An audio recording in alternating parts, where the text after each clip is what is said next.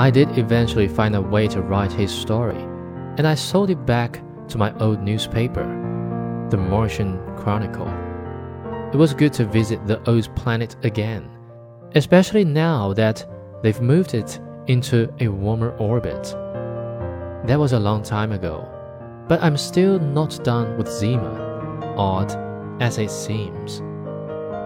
Every couple of decades, I still hop a lightbreaker to Murjek, decent to the streets of that gleaming white avatar of Venice, take a conveyor to the island, and join the handful of other docked witnesses scattered across the stands.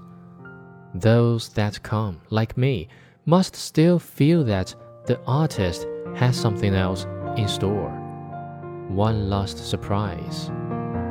They've read my article now most of them, so they know what that slowly swimming figure means, but they still don't come in droves. The stands are always a little echoey and sad, even on a good day. But I've never seen them completely empty, which I suppose is some kind of testament.